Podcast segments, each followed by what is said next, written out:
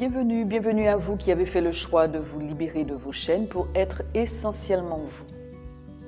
Vous écoutez l'épisode numéro 3, Découvrir le miracle qu'est la vie. Aujourd'hui, je vous parle d'une nouvelle manière de regarder la vie, la regarder comme un véritable cadeau.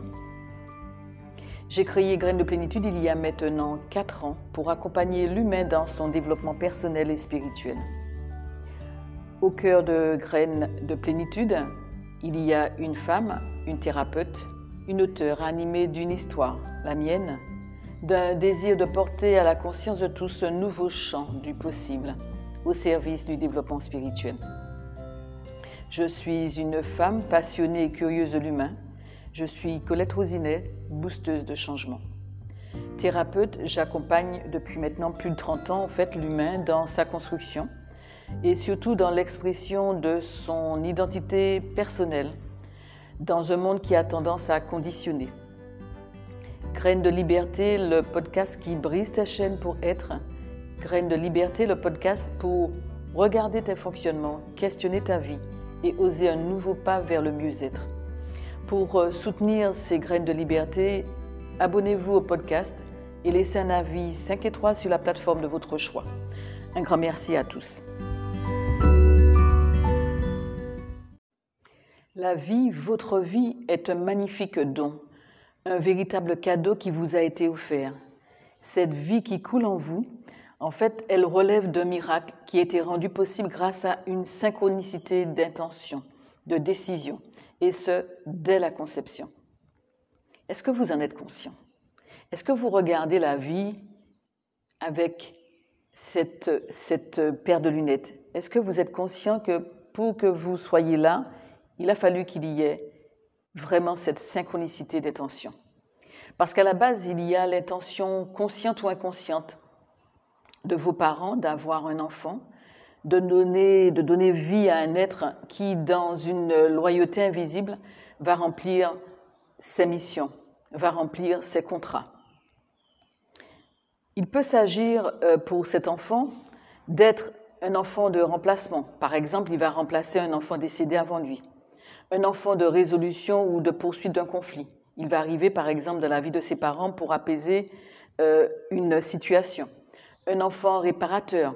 Il sera là, il va venir vivre euh, cette expérience terrestre pour aider à surmonter un deuil. Un enfant conjoint. Il arrive euh, dans cette famille, dans ce couple, pour combler un manque suite à un départ. Un enfant pansement. Il va venir soigner, apporter de la joie dans la famille un enfant de prolongement. Lui, il va venir plutôt prendre la suite de l'un des parents, par exemple, ou bien prendre la suite d'un métier, etc., etc. Il y a aussi l'intention de l'arbre généalogique. Euh, nous faisons tous partie d'un arbre généalogique. Et donc, euh, l'arbre généalogique peut avoir besoin de renouveler euh, en fait ses feuilles pour ne pas s'éteindre. Nous sommes à nous considérer vraiment comme des feuilles des feuilles d'un arbre généalogique. Et à ce titre, en fait, toutes les feuilles partagent la même sève, euh, le même code familial. Chaque feuille, chaque feuille de l'arbre a quelque chose à faire pour le tout. Et c'est dans, en fait, cette intention qu'arrive au monde un enfant, que vous êtes donc arrivé au monde.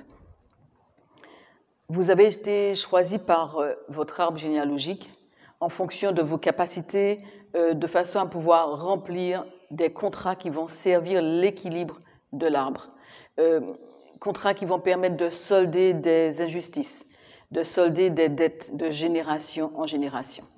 Et puis, il y a aussi l'intention de l'âme de l'enfant, l'intention de votre âme, qui a fait le choix de venir sur Terre vivre un voyage expérientiel, travailler ses blessures pour évoluer et éclairer l'autre. En acceptant de venir, votre âme, en fait, accepte aussi, dès la vie intra-utérine, les différents contrats que lui donne l'arbre généalogique. Nous sommes donc, tout autant que nous sommes, liés à notre arbre généalogique par l'inconscient familial qui ne connaît pas le temps, qui ne connaît pas l'espace. Ce qui signifie que nous sommes, dès notre conception, connectés à l'histoire de nos lignées maternelles et paternelles. L'attraction rend possible la conjonction de ces intentions qui vont s'attirer. Et ça, ça correspond à un premier miracle.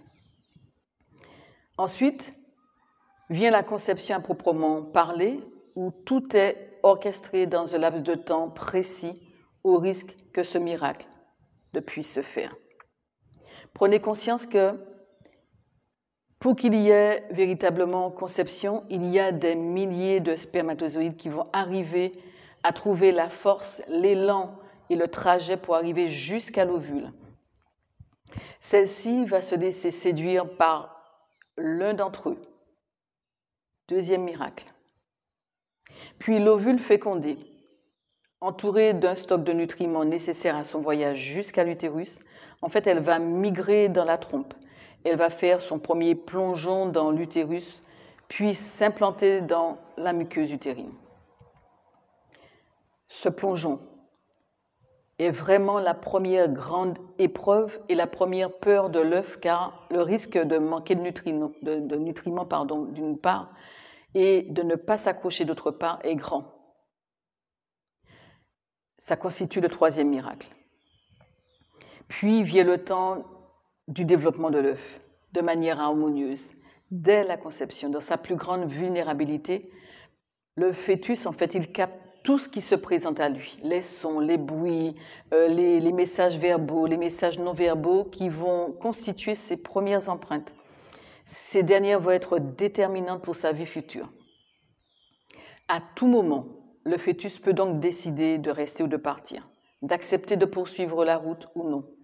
Et en fait, aujourd'hui, euh, on, pense, on, affiche l'idée que les fausses couches euh, pourraient être associées à un désir du fœtus d'interrompre sa venue, de ne pas accepter par exemple ses contrats familiaux. Quatrième donc miracle. Enfin, vient le moment de la naissance qui est une étape essentielle.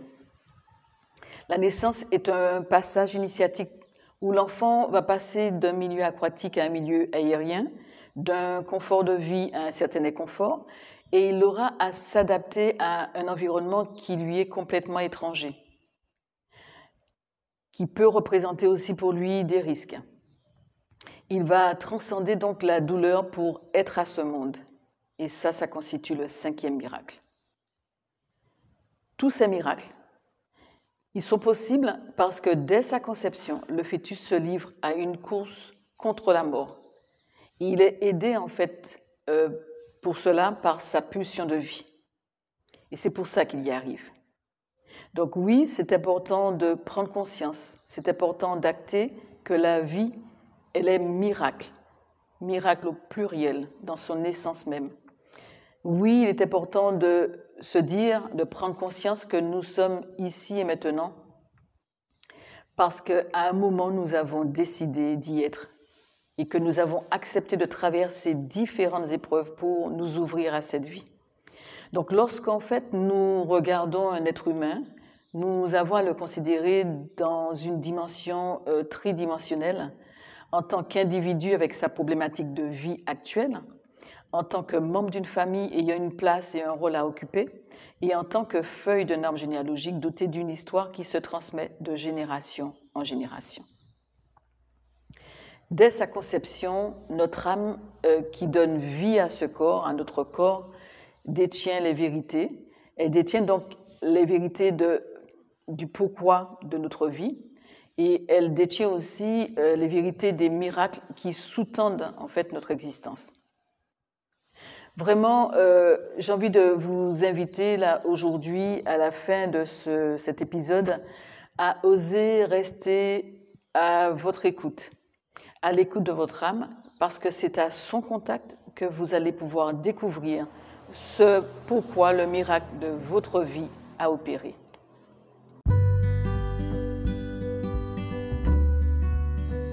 Vous souhaitez exprimer pleinement votre identité personnelle, faire le choix d'être plutôt que de paraître, alors rejoignez notre parcours à distance, être essentiellement soi pour donner sens à sa vie.